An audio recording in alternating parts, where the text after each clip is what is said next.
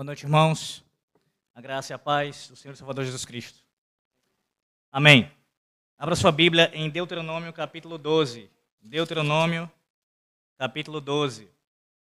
Talvez para algum irmão nessa noite haja algum questionamento, porque não Efésios? Creio que a maioria estava aqui pela manhã, pelo que consigo lembrar do semblante. Mas para quem é, não estava, eu preguei pela manhã em Efésios, capítulo 1. Encerramos o capítulo 1 de Efésios. E agora à noite, eu resolvi trazer um sermão neste capítulo 12 de Deuteronômio. Vou explicar a razão logo em seguida, depois da leitura e no início da exposição, mas já adiantei pela manhã dizendo que a razão tem a ver com o nosso assunto na escola bíblica agora, que começou hoje e irá nas próximas semanas. Então, por conta disso, eu Achei por bem, por bem nós tratarmos essa noite desse assunto aqui, que vai ser abordado nas próximas semanas na escola bíblica. E aí, se Deus quiser, próximo domingo a gente retorna para o texto de Efésios, a partir do capítulo 2. Vamos lá, capítulo 12 de Deuteronômio. Eu farei a leitura do versículo 1 até o versículo de número 14. E esta perícope será exposta nessa noite. versículo 1 ao versículo 14. Ouça atentamente a leitura da palavra de Deus e posteriormente, e posteriormente a sua explicação, a sua pregação. Procurarei ser bastante didático essa noite e o máximo possível, claro, no que irei explicar aqui. Assim diz o Senhor nosso Deus.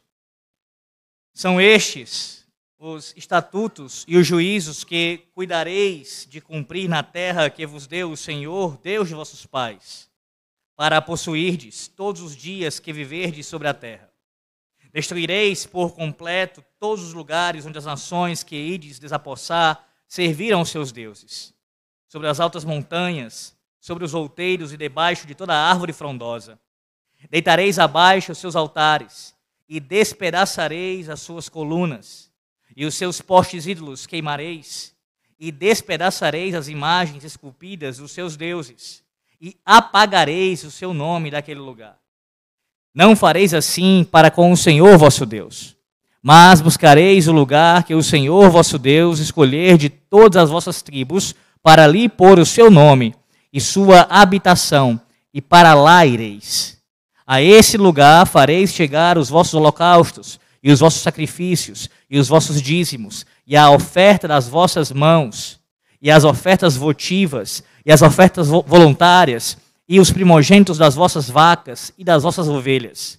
Lá comereis perante o Senhor vosso Deus e vos alegrareis em tudo o que fizerdes, vós e as vossas casas, no que vos tiver abençoado o Senhor vosso Deus. Não procedereis em nada segundo estamos fazendo aqui. Cada cada qual tudo que bem parece aos seus olhos, porque até agora não entrastes em descanso, no descanso e na herança que vos dá o Senhor vosso Deus. Mas passareis o Jordão e habitareis na terra que vos fará herdar o Senhor vosso Deus. E vos dará descanso de todos os vossos inimigos em redor, e morareis seguros.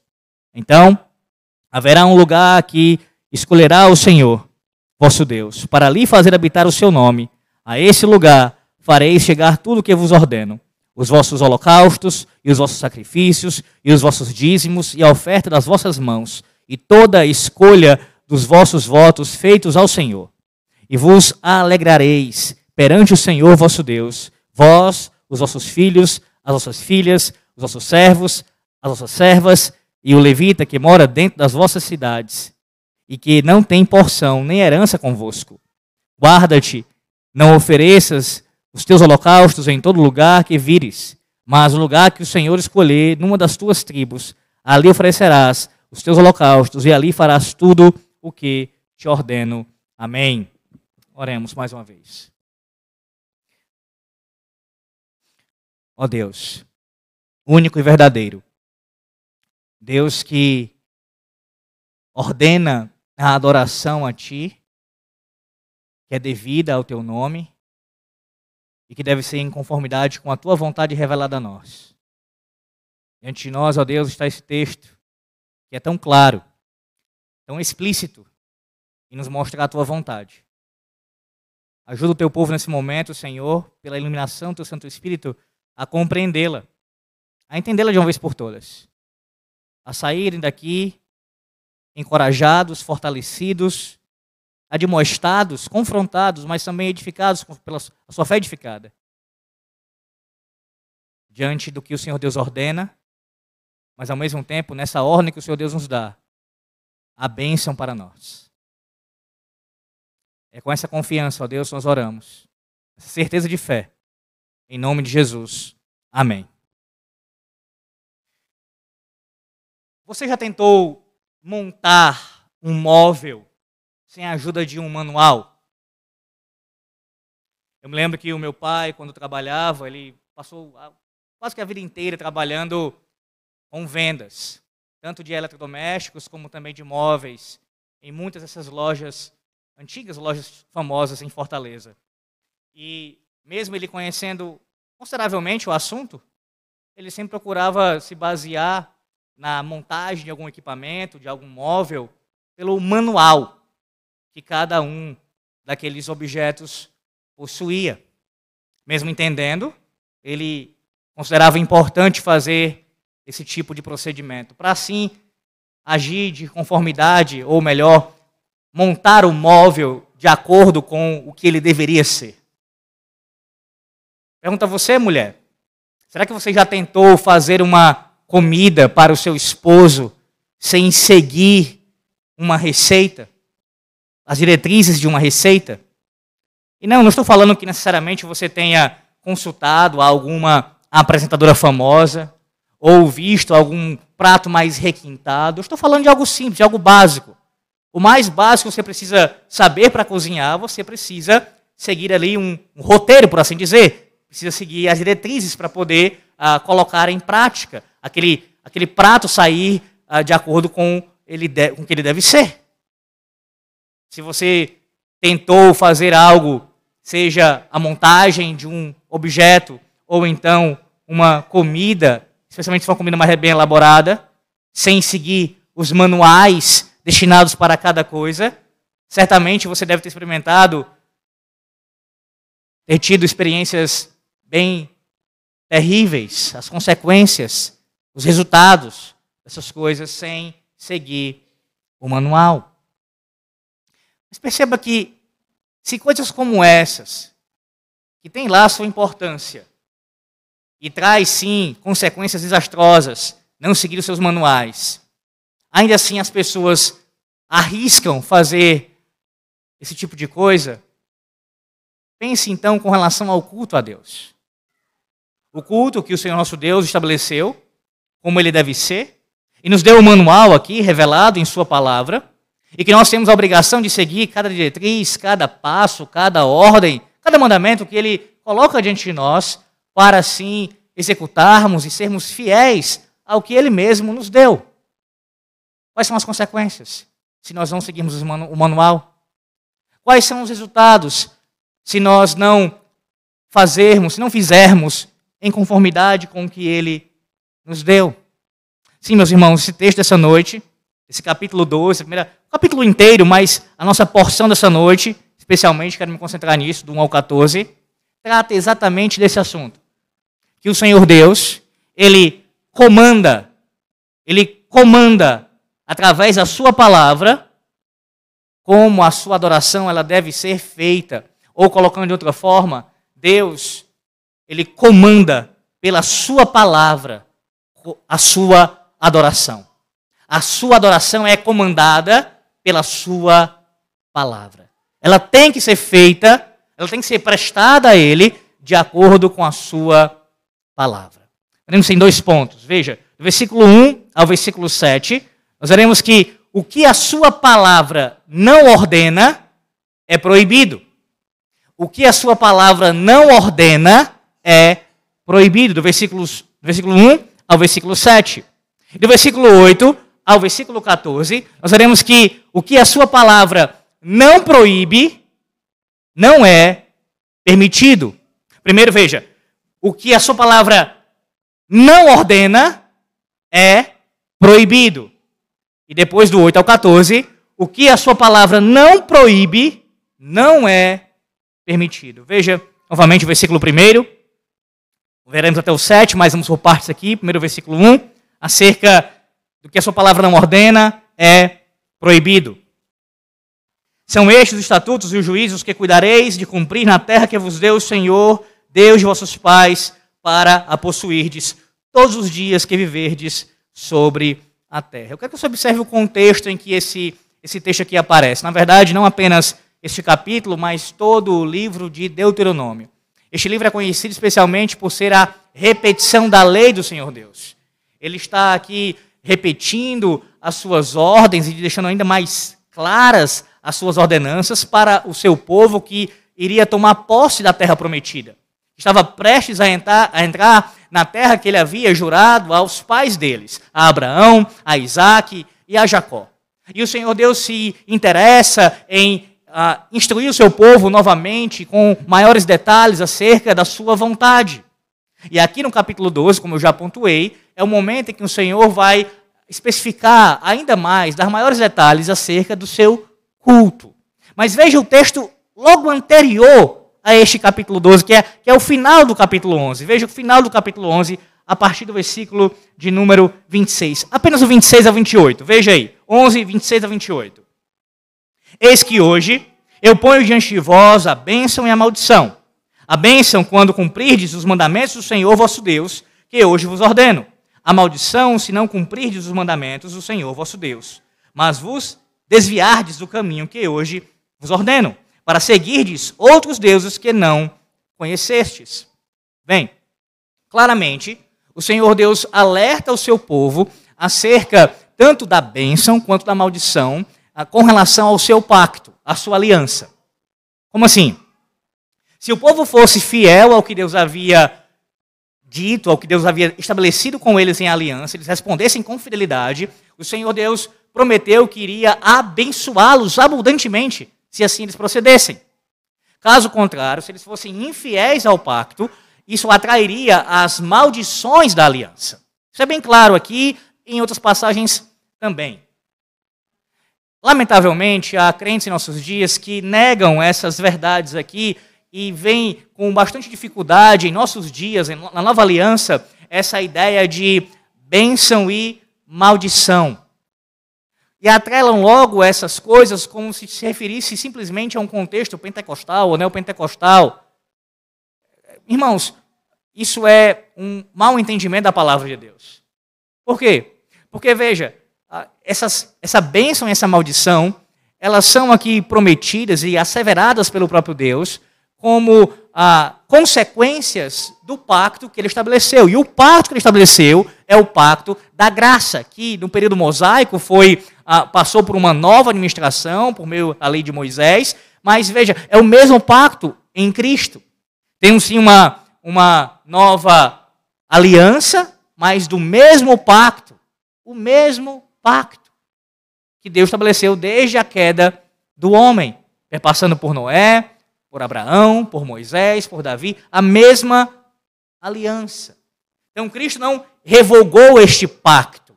A nova aliança é uma administração nesse sentido ainda maior, superior, mas é a mesma em essência e substância, é a mesma aliança.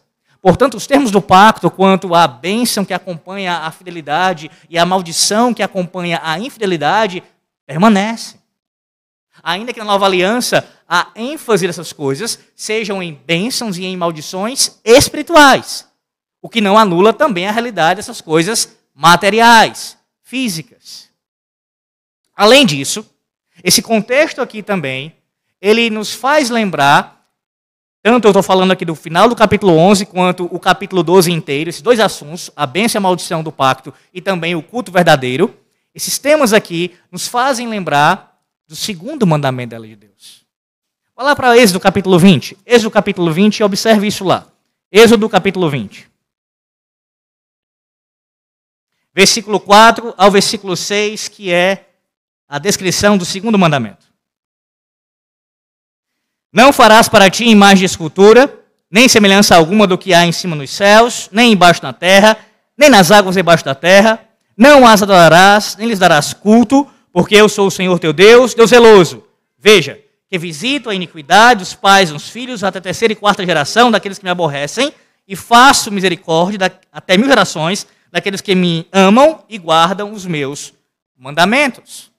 A não ser que você esteja disposto a negar a continuidade do segundo mandamento, afirmando que ele não é um mandamento de caráter, de natureza moral, e dizer que ele não continua, se você não estiver disposto a fazer isso, você tem que necessariamente considerar, sim, que continua, que ah, isso tem validade para nossos dias, o fato de que a maneira como você adora a Deus traz implicações, traz consequências, sejam de bênção ou de maldição.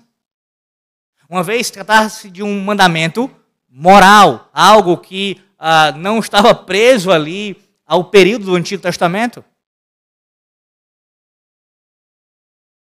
Bem, esse é o contexto que o Senhor Deus lembra o seu povo acerca de como ele deve ser adorado. Com isso em mente, com esse pano de fundo, o culto que vocês prestarem a mim, o Senhor Deus fala ao seu povo, falou ao seu povo no capítulo 2 aqui, fala ao seu povo hoje novamente. O culto que vocês prestarem a mim, se for fiel ao que eu revelei a vocês, ao que eu entreguei a vocês, atrairá as bênçãos do pacto sobre vocês. Se vocês forem infiéis na adoração que prestarem a mim, isso atrairá as maldições do pacto sobre vocês. Esse é o pano de fundo. E aí no versículo 1, Versículo 1 que eu acabei de ler, eu vou ler novamente. Veja como você tem aqui presente a ideia da suficiência das Escrituras, ou da revelação da palavra de Deus. São estes estatutos, veja, são estes, não outros, não mais alguma coisa. São estes os estatutos e os juízos que cuidareis de cumprir na terra que vos deu o Senhor, Deus de vossos pais, para possuirdes todos os dias que viverdes sobre a terra. Meus irmãos, a regra, como diria o comentário de arbitragem bastante conhecido, é claríssima, é clara. Ao povo de Deus compete obediência irrestrita aos estatutos e juízos ordenados. Não algumas palavras, não as palavras que mais lhe aprazem, não as palavras que elas podem soar melhor aos seus ouvidos, mas diz a palavra de Deus que são todas as palavras. Não pode haver nenhuma adição, nem mesmo subtração do conteúdo revelado. Sim, o versículo 1 desse capítulo, ele nos traz a mais uma menção bíblica acerca da suficiência da palavra de Deus, uma doutrina ligada ao sola escritura, ou melhor dizendo, é o próprio sola escritura. A suficiência da palavra de Deus. Somente a palavra de Deus, a escritura sagrada é a autoridade infalível para o seu povo, a única regra de fé e prática infalível para o seu povo. Nada pode ser acrescentado a ela, nada pode ser retirado dela. É interessante como, especialmente no período de reforma protestante, quando se celebra a data, agora em outubro foi um exemplo disso, se fala muito desse sola da reforma também, e é bom que se fale, mas não se pensa normalmente nas, nas implicações que esse sola traz. Não é apenas somente a Escritura Sagrada com relação à, à salvação. Claro que sim, também com relação à salvação, mas também com relação à adoração a Deus. Adoração a Deus. E em todas as áreas da vida. É somente a Escritura Sagrada que deve reger o meu casamento, o meu entendimento de trabalho. A minha cosmovisão tem que ser completamente baseada no que a Bíblia me revela. E o culto está dentro deste, ah, de, de, dessa seara também. Tem que ser fundamentado no que a palavra de Deus diz. Segundo lugar, versículos 2 e 3, diz assim: Destruireis por completo todos os lugares onde as nações que ides desapossar serviram aos seus deuses, sobre as altas montanhas, sobre os outeiros e debaixo de toda a árvore frondosa. Deitareis abaixo os seus altares, e despedaçareis as suas colunas e os seus postes ídolos, queimareis, e despedaçareis as imagens esculpidas dos seus deuses, e apagareis o seu nome daquele lugar. A segunda verdade que aparece aqui é acerca da idolatria. No caso, a idolatria ela deve ser combatida. A defesa do culto verdadeiro, a, o próprio colocá-lo em prática, a execução deste culto verdadeiro, traz como implicação o combate severo, fortíssimo, contra a idolatria. Tanto a admissão de deuses estranhos, como toda a atmosfera que envolve o serviço de culto a deuses estranhos. Porque é isso que o texto está dizendo aqui. Não era apenas jogar fora os falsos deuses, mas tudo que estava ligado a esses falsos deuses, a atmosfera de culto falsa ligada a esses falsos deuses, deveria ser jogada fora. Em outras palavras, o que o Senhor Deus requer do seu povo é uma oposição veemente contra o falso culto. Não pode existir tolerância, não pode existir uma mão leve no tratamento dessas coisas, não pode existir ah, um, um titubear por parte da liderança, especialmente dos membros como um todo. A igreja precisa se posicionar sempre de maneira muito firme contra todo falso culto. Por quê, irmãos? Porque o próprio Deus ordena isso explicitamente na sua palavra. O povo estava sendo preparado para entrar na terra prometida e o Senhor Deus diz: não tolerem ídolos no meio de vós. E tudo aquilo que estiver ligado a esses ídolos, joguem fora. Joguem fora. Se desfaçam disso. Veja, além disso, além disso, veja versículos 4 a 7 agora, acerca de outra verdade importantíssima ligada a essa questão da idolatria. Versículos 4 a 7. Não fareis assim para com o Senhor vosso Deus, mas buscareis o lugar que o Senhor vosso Deus escolher de todas as vossas tribos para ali pôr o seu nome e suas habitações, e para lá ireis. A esse lugar fareis chegar os vossos holocaustos, os vossos sacrifícios, os vossos dízimos, e a oferta das vossas mãos, e as ofertas votivas, e as ofertas voluntárias, e os primogênitos das vossas vacas e das vossas ovelhas. Lá comereis perante o Senhor vosso Deus, e vos alegrareis em tudo que fizerdes, vós e as vossas casas, no que vos no que vos tiver abençoado o Senhor, vosso Deus. Veja como o Senhor é claro nos versículos 4 e 5 em afirmar que essa idolatria que deveria ser combatida por eles, ela deveria ser combatida de tal maneira que ela não poderia ser tolerada também em termos de usar dos mecanismos dos cultos pagãos para reformá-los e apresentá-los a Deus. Quero ser muito claro com isso. O ídolo joga fora. A atmosfera do culto falso, tudo que estava relacionado a ele, joga fora. E aí, para ficar bem claro, o Senhor Deus diz: além disso, você não vai pegar os elementos do culto pagão, não vai pegá-los e trazê-los para o meu culto e apresentá-los a mim. Ou seja, vocês não têm autorização para usar elementos falsos, prestados, usados para prestar culto a falsos deuses, para agora adorarem o Deus verdadeiro. Colocando de outra forma, Deus proíbe a, a falsa adoração a um Deus que não é verdadeiro, o falso Deus, ou seja, o primeiro mandamento da lei do Senhor. Não podemos prestar culto a algo que não é Deus, a alguém que não é Deus. Mas também não podemos prestar culto ao Deus verdadeiro de uma maneira que ele não ordenou. Isso também é idolatria. Ainda que o seu objeto do culto seja o Deus verdadeiro. Mas se o meio, a forma de adorar, os elementos usados não são ordenados por ele, também é idolatria. Sinta o peso dessa sentença da palavra de Deus. Ora, e por que idolatria? Além do fato de estar usando elementos idólatras. Porque todo culto que está sendo prestado a Deus, sem ser conforme Ele ordenou, usando de elementos pagãos ou não necessariamente, é um culto da imaginação do homem. É um culto baseado no seu pensamento, no seu raciocínio, no seu eu acho.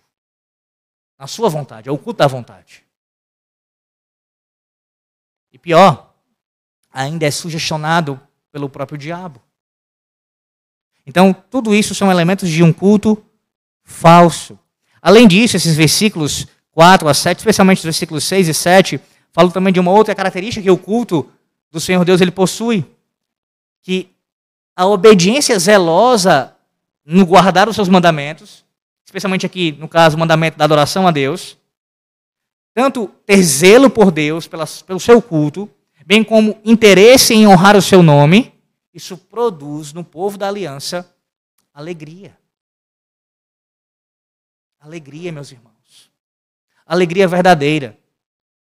Não esses excessos de, de demonstrações, de supostas alegrias em muitos cultos aí fora, mas uma alegria que ela, ela flui do coração de maneira ah, embasada na razão.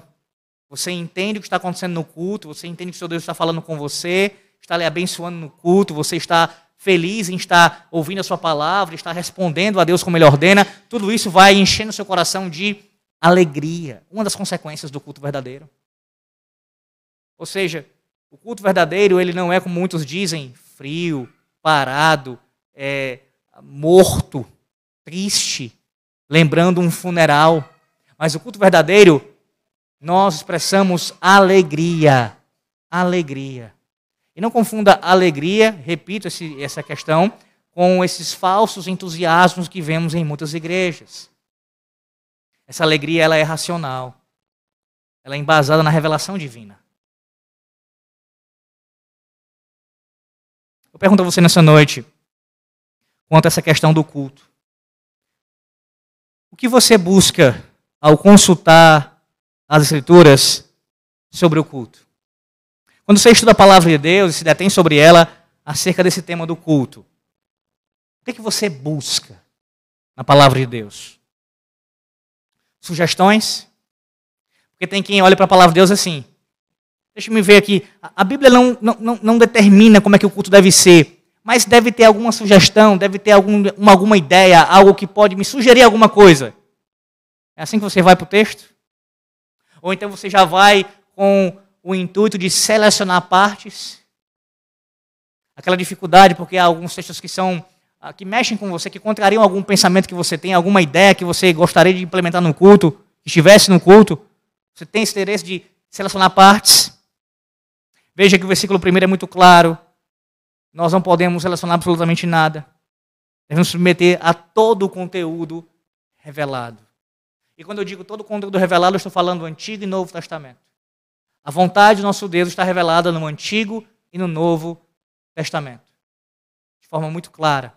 Seja por mandamentos diretos, como eu falei pela manhã na escola bíblica, claros, explícitos, ou então também por inferências lógicas e necessárias. Mas o fato é que Deus revela a sua vontade no Antigo e no Novo Testamento. Precisamos submeter ao conteúdo completo. Além disso, você, homem, mulher, jovem, que ouve a palavra do Senhor Deus essa noite, já submeteu as suas convicções sobre como se deve cultuar ao Senhor ao exame crítico das Escrituras? Você já submeteu isso? As suas convicções atuais de culto. Sejam elas ah, mais de acordo com o que nós praticamos na Betel aqui, na liturgia, ou ainda mais em desacordo em alguns pontos. A questão é, o que você entende sobre culto, você já submeteu ao exame crítico da palavra de Deus? Passando cada elemento que você entende ser ah, correto estar no culto solene? Estudou isso já com afinco? Colocou isso, é, tirou as dúvidas com os seus pastores, com o seu pastor, com os seus presbíteros, com, com a palavra de Deus, principalmente, claro? Lendo-a, estudando-a? Ou então você só consegue fundamentar explicar, justificar as suas práticas ou o seu desejo de certas práticas de culto que acontecessem aqui, oferecendo argumentos do tipo tradição, sinceridade e ou pragmatismo. Como assim, Alex? Ora, esses são alguns dos argumentos muito utilizados lá fora por pessoas que afirmam, desejam a apresentar uma teologia de culto que não está fundamentada na revelação bíblica. A tradição é mais ou menos o seguinte: um pastor chega numa igreja, ele entende que o culto daquela igreja, a liturgia, está muito aquém do que a palavra de Deus ordena, e ele começa a fazer aos poucos algumas reformas. Vai colocando o culto aos poucos de acordo com a palavra de Deus, vai ajustando a liturgia, E aí um membro se levanta e começa a questionar. Mas, pastor, por que, que o senhor está fazendo isso? E o pastor explica.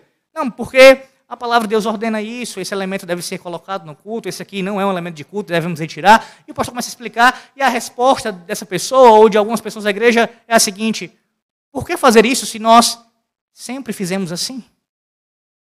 Essa é a tradição da nossa igreja. Nós sempre cantamos isso. Nós sempre celebramos esta festividade, essa data do calendário. Nós sempre fizemos assim. Percebe que esse teor, o, teor, o cerne desse argumento é exatamente o que o papista fala? Claro, de uma, de uma forma muito mais bem elaborada do que esse protestante ignorante.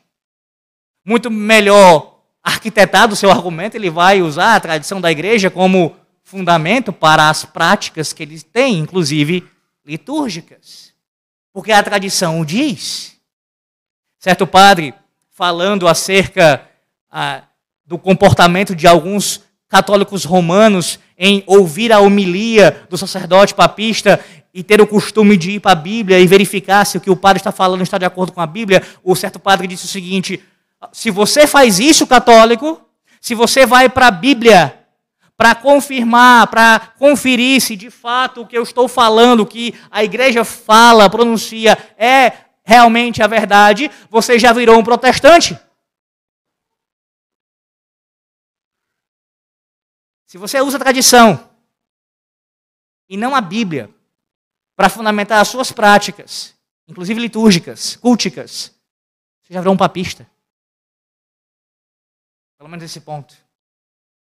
Pelo menos nesse aspecto. Ou então a sinceridade, é outro argumento usado também. Nós fazemos isso com devoção, é com, ver, com, com um sentimento verdadeiro. Nós, nós estamos fazendo isso de coração. É de coração. Você tem alguma dúvida? E já peguei, já peguei nesse texto aqui. Que usar quando foi segurar a arca para não cair. Não tinha sinceridade nele? Para não deixar a arca cair no chão? O que bastou a sinceridade dele? Para nada. Deus disse para ninguém tocar na sua arca. Sinceridade somente não é suficiente. Tem que haver sinceridade no culto solene, é claro. E na adoração a Deus, no serviço ao Senhor, na vida com Deus. Mas tem que ser uma sinceridade em obediência. Senão é vazio. Não é piedade isso. É ingenuidade. E o pragmatismo? Ô pastor, ô presbítero, por que mudar? Sempre deu certo o que nós fizemos. A prática da nossa igreja sempre foi essa. A liturgia sempre foi desse modelo. Por que mudar agora? Está dando certo. Olha para a quantidade de pessoas aqui. Quanto mais a gente acrescenta algo, quanto mais a gente torna a liturgia mais palatável ou, ou mais modernizada, por assim dizer, mais atrai a multidão, as pessoas. Um argumento basicamente pragmático, meus irmãos. Você tem alguma dúvida que se a nossa igreja colocasse algumas coisas aqui na liturgia, isso encheria de gente aqui. Muito mais do que nós temos nessa noite. Muito mais do que nós temos no primeiro domingo do mês. Você tem alguma dúvida quanto a isso? Sim, provavelmente alguns de vocês, talvez a maioria, não sei, sairia. Mas não tenha nenhuma dúvida que lotaria essa igreja. Sabendo que aqui começa agora, passa-se até agora uma grande banda com um repertório bastante variado, com muitas músicas e tocadores excelentes, fazendo suas apresentações das mais diversificadas possíveis. E cantores que possam ah, mostrar todo o seu talento musical. Um coral muito bem organizado, com um maestro formado em música, inclusive. Você tem alguma dúvida disso? Se essas coisas estivessem no culto solene acontecendo, trazendo toda essa pompa para o culto, que se isso não atrairia as pessoas, muitas pessoas para cá? E se o pregador deixasse de pregar o evangelho e fizesse então um stand-up comedy? Ou então virasse um, um coaching? Você tem alguma dúvida que lotaria este lugar? Não tenha dúvida quanto a isso. Incharia este lugar. Por puro pragmatismo. Meus irmãos, o desejo por ver a igreja lotar, crescer, numericamente falando, é lícito em si mesmo, não há problema. Mas que esse crescimento seja saudável, seja de acordo com a vontade do Senhor e seja em obediência à sua revelação. E não nós inventando mecanismos, inclusive litúrgicos, para atrair as pessoas. Isso vai apenas atrair pessoas que são carnais. E vai alimentá-las e nutrir o pecado delas. Estaremos sendo. É, coparticipantes deste pecado. Essas práticas não podem nem adicionar, repito, nem subtrair da palavra de Deus. Terceiro, quando você pensa nessa doutrina que aqui o texto expõe, do princípio regulador do culto, você pensa nessa doutrina, no, no fato de que Deus ordena a sua adoração conforme ele revelou. Você faz isso com alegria? com alegria. Quando você sai de casa pela manhã no dia do Senhor e à tarde também para vir prestar o culto nesta igreja, você vem com o coração alegre, disposto para adorá-lo, sabendo que o que você está fazendo agrada ao Senhor. Porque veja, eu vou entrar nesse ponto, ainda que só arranhar a superfície, pois em Efésios chegaremos lá e aprofundaremos a questão acerca da salmodia. Não se preocupe, falaremos sobre isso em outro momento. Mas apenas arranhando a questão a superfície do assunto, bem, bem na superfície mesmo. Se você ainda não entende que a salmodia ela deve ser cantada exclusivamente no culto solene, no mínimo você entende, eu espero que sim, que os salmos têm que ser cantados. Que é uma ordem do Senhor. Pelo menos isso eu espero. Pois se você entende isso, que os salmos devem ser cantados, que Deus ordena isso, então por que você não faz com alegria? Por que você não faz com devoção? Se esse é o seu caso nessa noite. Sabendo que Deus ordenou isso. Sabendo que Deus ordenou a pregação da palavra, Deus ordenou a leitura, Deus ordenou a oração, ordenou os sacramentos. Que tudo o que está sendo feito, Deus ordenou. Então, se Deus ordenou, seja de acordo com sua vontade, isso agrada ao Senhor. Se agrada ao Senhor, nós devemos nos alegrar. Então, por que você não se alegra? Só no seu coração dessa noite acerca disso. E você perceberá que se esse for o seu caso, é porque você quer um culto que agrade a você. A gente tem um costume de perguntar isso, né? As pessoas quando terminam. Nós incorremos nessa prática muitas vezes. Talvez não com a motivação errada, mas veja como essa pergunta às vezes ela soa estranho. Pergunta para uma pessoa: "Como é que foi o culto?" E aí a pessoa responde: "Foi bom." Entenda. Ah, claro que a gente também tem que dar uma resposta nesse sentido de ah, o culto foi abençoado, eu me alegrei no culto, eu fiquei feliz, né? Foi uma, tudo bem, não estou dizendo que essa resposta não possa existir, mas que seja até aí, irmãos, entendendo que essa alegria que nós sentimos, essa resposta que damos e dizer que nos agradamos do culto, ela está submissa a Deus ter se agradado do culto. Tem pessoas que querem se agradar do culto mais do que Deus. Como se, se o culto me agradar primeiro, tem que me agradar primeiro.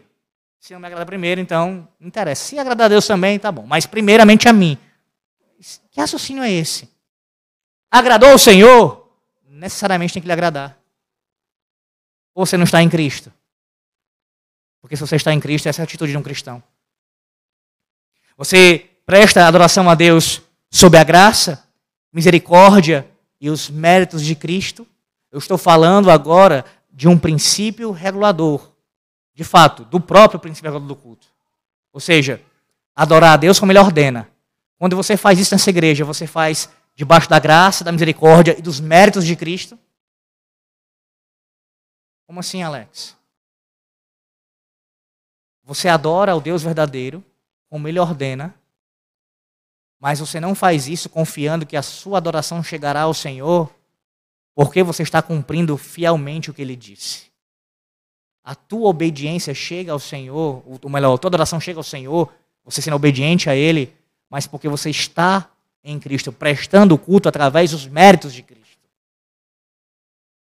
Colocando de outra forma, você pode estar prestando culto a Deus verdadeiro, cantando salmos, fazendo tudo que Ele ordena, e ainda assim, esse culto não ser prestado a Deus da forma como Ele, como lhe agrada, sem ser através dos méritos de Cristo, achando que pelos seus méritos Ele vai receber a sua adoração.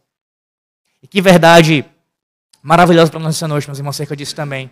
Porque se por um lado nos chama a atenção acerca de nós confiarmos no Senhor para prestar adoração a Deus, o Senhor Jesus Cristo, isso também nos, nos remete a outros irmãos.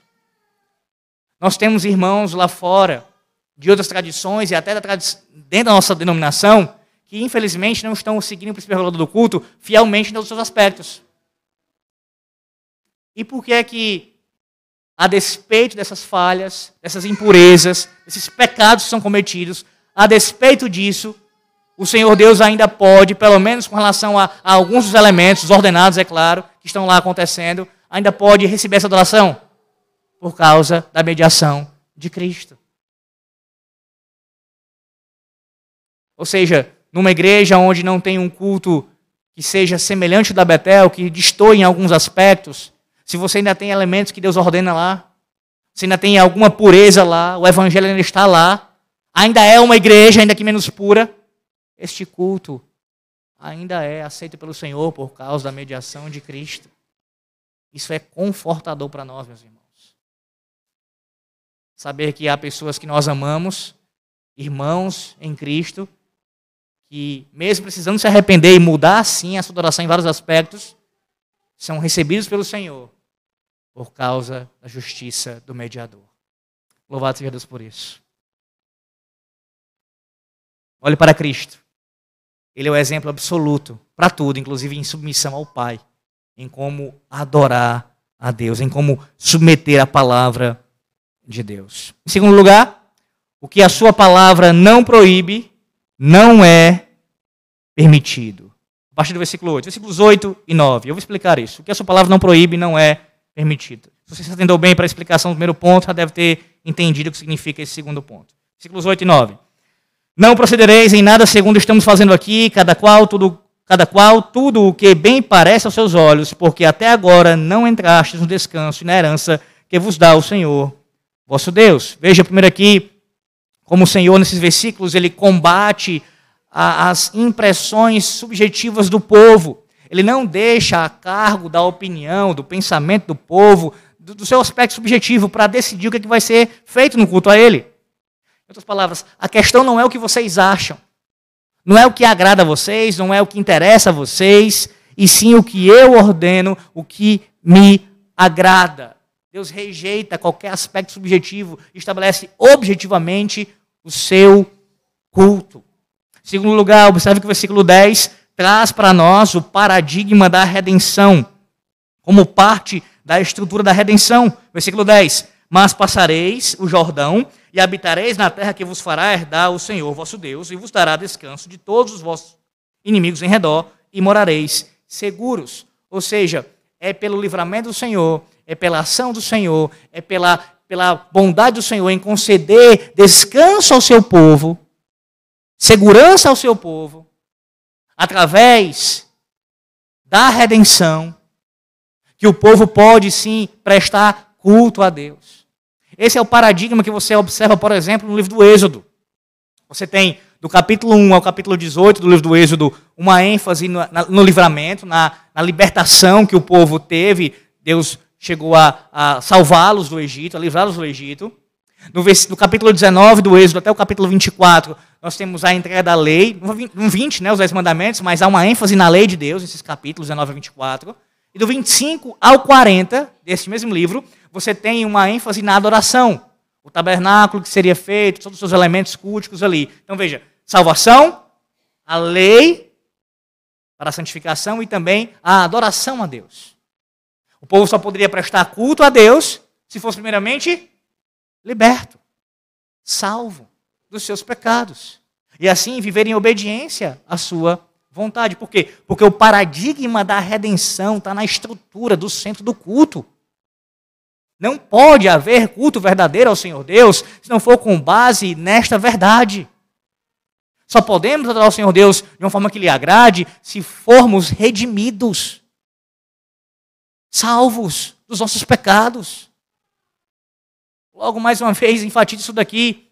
O culto que você presta ao Senhor nessa noite, ouvindo a palavra agora atentamente nesse momento, e tudo que você fez até agora e fará até o final, só chega aos céus, ao trono da, da graça, porque você foi redimido.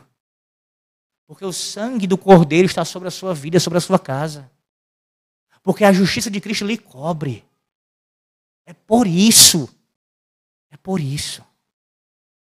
Terceiro lugar, versículos 11 e 12 aqui. Versículos 11 e 12. Então haverá um lugar que escolherá o Senhor vosso Deus para lhe fazer habitar o seu nome. A esse lugar farei chegar tudo o que vos ordeno, os vossos holocaustos, os vossos sacrifícios e os vossos dízimos e a, vossa, e a oferta das vossas mãos, e toda escolha os vossos votos feitos ao Senhor. E vos alegrareis perante o Senhor vosso Deus, vós, vossos filhos, vossas filhas, vossos servos, as vossas servas, e o levita que mora dentro das vossas cidades, e que não tem porção, nem herança convosco. Veja, era no lugar que Deus havia ordenado. E você diz, mas Alex, não há mais esse lugar que Deus estabeleceu, isso mudou. É bem verdade, meus irmãos, que isso, isso mudou. Mas ah, o princípio permanece de adorarmos a Deus, independente do lugar que estivermos, inclusive até mesmo uma catacumba, onde estivermos, adorar ao Senhor Deus conforme Ele mesmo ordenou. Cristo vai deixar isso claro para mulher samaritana, quando diz que a adoração a Deus é em espírito e em verdade. E os apóstolos vão reverberar essa verdade ao longo das suas cartas, mostrando que a adoração que agrada a Deus é aquela que está de acordo com a sua vontade. Além disso, observe mais dois elementos importantíssimos nesses versículos aí que aparecem. Primeiro, eu quero que você observe quem está presente no culto a Deus. Primeiro, eu quero que você vá para o versículo 7, de novo. Porque o que eu vou citar do versículo 12 está em conexão com o versículo 7. Vá para o versículo 7 novamente. Lá comereis perante o Senhor vosso Deus, e vos alegrareis em tudo que fizerdes, vós e as vossas casas. Versículo 12. Vosso Deus, vós e os vossos filhos, e as vossas filhas. Você percebe como Moisés coloca aqui, inspirado pelo Santo Espírito, o paralelo entre casa e filhos. E essa não é a única vez que aparece na palavra de Deus essa verdade. Eu citei pela manhã e vou fazer isso nas próximas aulas. Vai chegar um momento que a gente vai aprofundar essa questão, melhor dizendo. Lembra de Atos? O padrão do batismo? Você acha que Lucas, quando escreve Atos e, e resume o batismo sendo dado, sendo, sendo aplicado a um cabeça da casa e a casa Está tirando isso da cabeça dele, simplesmente. Há um paralelo escriturístico disso, em comparar filhos com casa. Talvez você diga assim: ah, mas na casa incluía mais gente, mas nunca menos que as crianças. Esse é o ponto. Esse é o ponto. Nunca menos que os filhos. Maravilhoso, irmãos, vivendo a revelação bíblica, porque as crianças têm que estar no culto solene estão no culto solene, as vossas casas. Onde há aqui a teologia do cultinho? Onde você encontra isso? Talvez você encontre em algum livro satânico, alguma coisa assim. Não aqui. Não na revelação bíblica. Jamais você encontrará espaço para isso. As crianças não podem sediadas do culto. Isso é um ataque de Satanás. Alex, isso é uma loucura. Você está falando algo que é absurdo. É? Foi o que Faraó propôs a Moisés pode ir adorar o seu Deus, mas deixa aqui as crianças. Quem é Faraó? Quem Faraó representa? A quem ele serve? Ele é a figura de quem ali, meus irmãos? É do diabo. Quem Faraó manda matar quando Moisés nasce? Quem Herodes manda matar quando Jesus nasce? O ataque às crianças, aos filhos da aliança, é um ataque que vem sim, apenas do coração maligno do homem? Não, é muito mais do que isso, é um ataque espiritual, é o próprio diabo. Se levanta e tirar as crianças do culto solene é um ataque sim do diabo. Porque Deus ordena isso. A bênção do Senhor sobre isso. Não há espaço para cultinho aqui, irmãos, como não há espaço para nenhum outro tipo de definição de culto, disso ou daquilo outro, a não ser ajuntamento solene, santa convocação, culto público a Deus, onde homens, mulheres, crianças, idosos, todos que estão em aliança com Deus, são chamados pelo Senhor para prestar culto a Ele. Segundo lugar, veja outro outro grupo que está aqui presente. os levitas. E observe a menção que é feita a eles. Os levitas, os sacerdotes, estariam ali porque eles são aqueles que conduzem a adoração a Deus, conduzem o povo a cultuar a Deus. E veja como eles são aqui destacados. E que não tem porção nem herança convosco. Por quê? Porque os sacerdotes, meus irmãos, a, a tribo de Levi foi ah, pelo próprio Deus para eles serem sustentados pelo povo da aliança.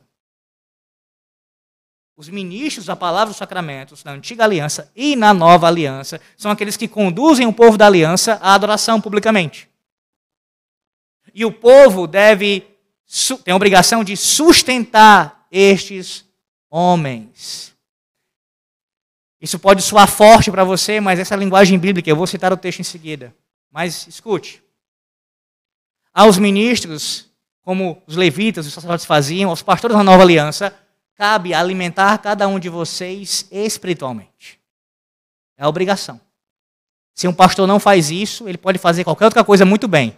Mas se ele não alimenta espiritualmente o povo, ele está negligenciando seu principal papel, sua principal função, que é alimentar espiritualmente o povo.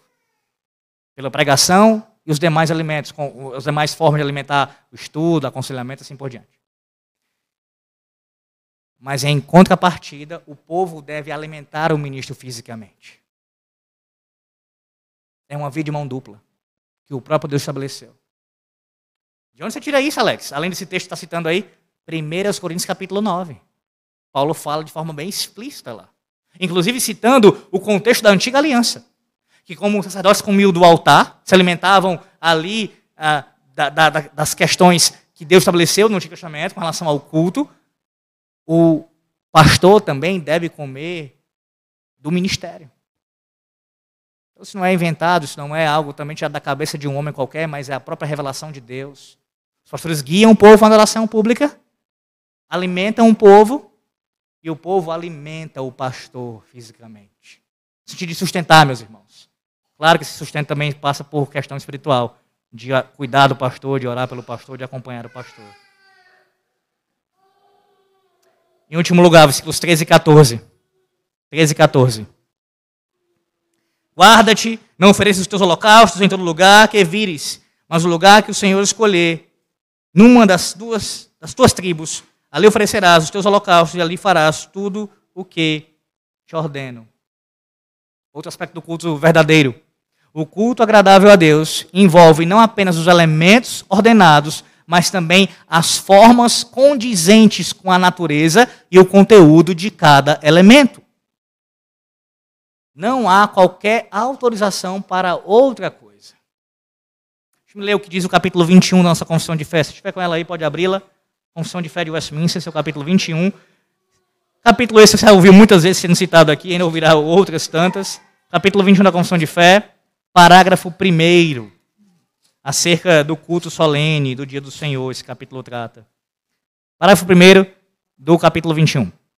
A luz da natureza mostra que há um Deus que tem domínio e soberania sobre tudo, que é bom e faz bem a todos, e que, portanto, deve ser temido, amado, louvado, invocado, crido e servido de todo o coração, toda a alma, toda a força. Mas o modo aceitável de adorar o verdadeiro Deus é instituído por ele mesmo e é tão limitado pela sua vontade revelada que ele não deve ser adorado segundo as imaginações e invenções dos homens ou sugestões de Satanás, nem sob qualquer representação visível ou de qualquer outro modo não prescrito nas santas escrituras. É bom nós lembrarmos aqui, esse é o, essa é a definição, basicamente definição confessional do princípio regulador, acerca do que eu acabei de asseverar. Ou seja, que não apenas os elementos de culto, à luz dos versículos 13 e 14 aqui, devem ser de acordo com o que Deus ordenou, mas a forma desses elementos. Deixa eu me explicar isso, dando ilustrações para você entender.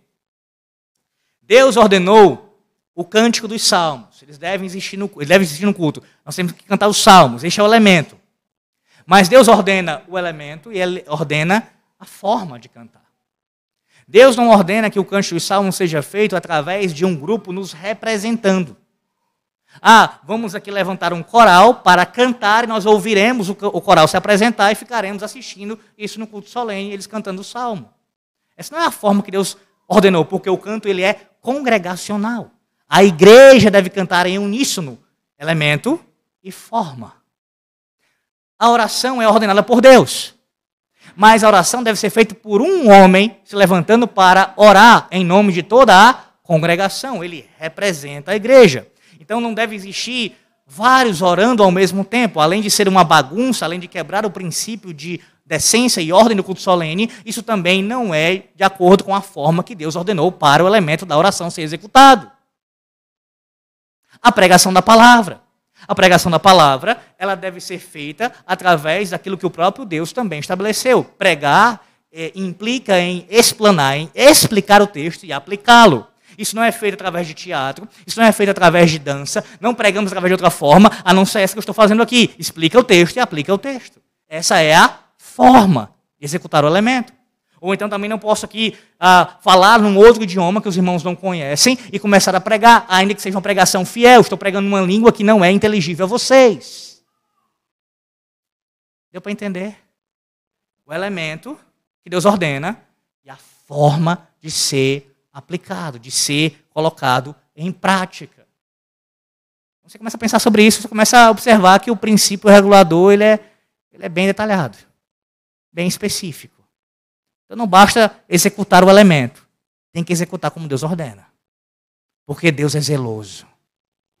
Segundo mandamento, eu tenho ciúme da minha adoração, do meu culto. Ele disse isso, lemos hoje. Segundo mandamento. O elemento e a forma de ser executado. Fazer diferente disso é seguir o princípio normativo de culto. E aí por isso que eu coloquei, elenquei dessa maneira. Primeiro ponto do sermão. O que a sua palavra não ordena é proibido. Eu dei a definição hoje pela manhã do princípio regulador e vou falar para a maior parte que não estava presente de manhã no, na escola bíblica. O princípio regulador do culto ensina que Deus deve ser adorado como ele ordenou. Se não há uma ordem bíblica, logo está proibido.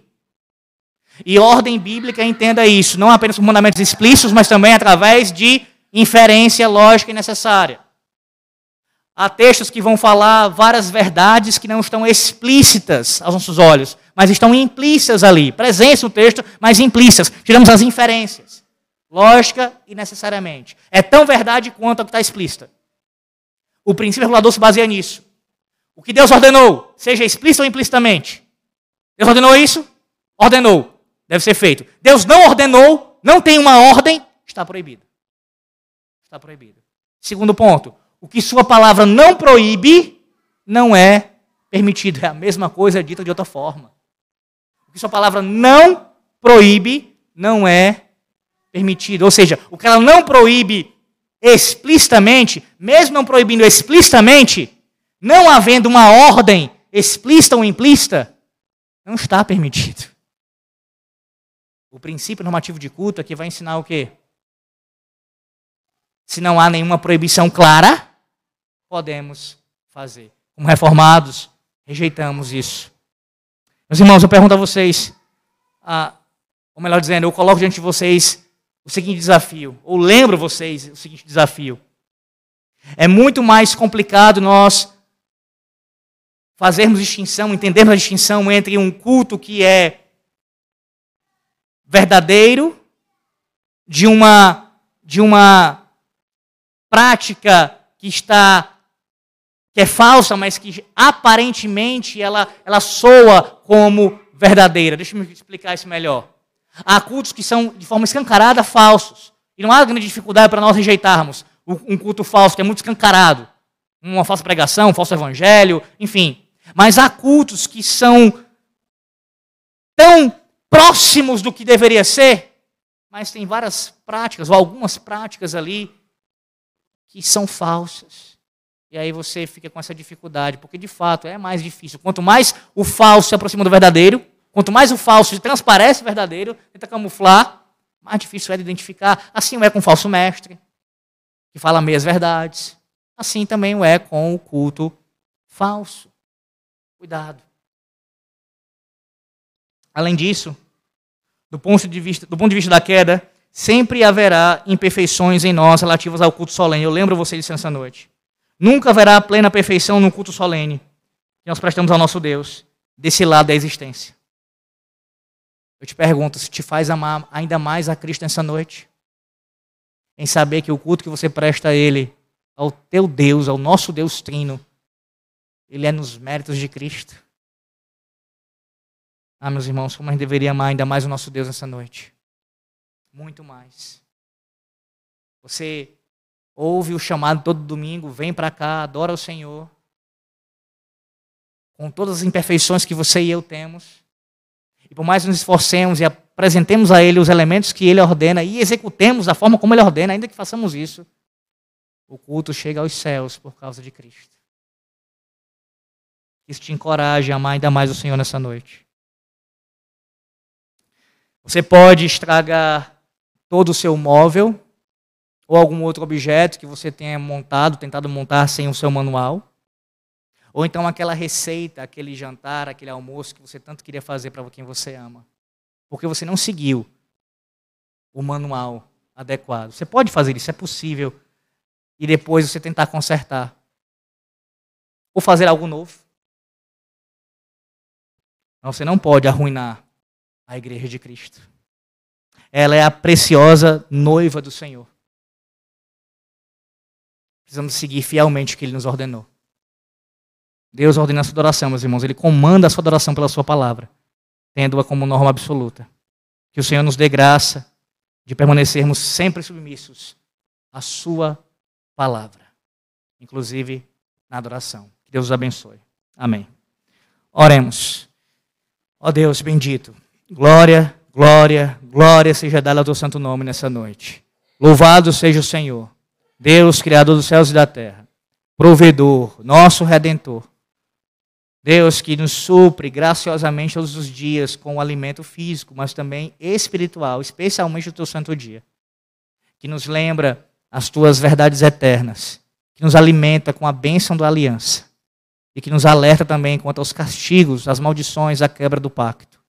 Ó oh, Deus, que nos deu Cristo, o nosso mediador, para fazer intercessão por nós, para nos garantir a salvação, para através dele, do nosso mediador, termos a nossa adoração garantida em chegar a Ti, Senhor Deus, aos altos céus. Louvado seja o Senhor nessa noite. Que o zelo pelo Teu santo culto, o culto verdadeiro, arda em nossos corações. E não usemos disso, ó Deus, para batermos em nossos irmãos, mas para instruí-los, corrigi-los em amor, orar por eles e zelar e nos sacrificarmos ainda mais na luta pela adoração verdadeira ao Senhor sabendo que assim o Senhor revelou para nós pela tua palavra. Isso te agrada. E se te agrada, isso nos alegra, ó Deus. Oramos com a bênção do Senhor sobre nós. Que o Senhor faça permanecer firme a Betel como um todo, zelosa em adorar a Ti e cada membro individualmente dela. Oramos em nome de Jesus. Amém.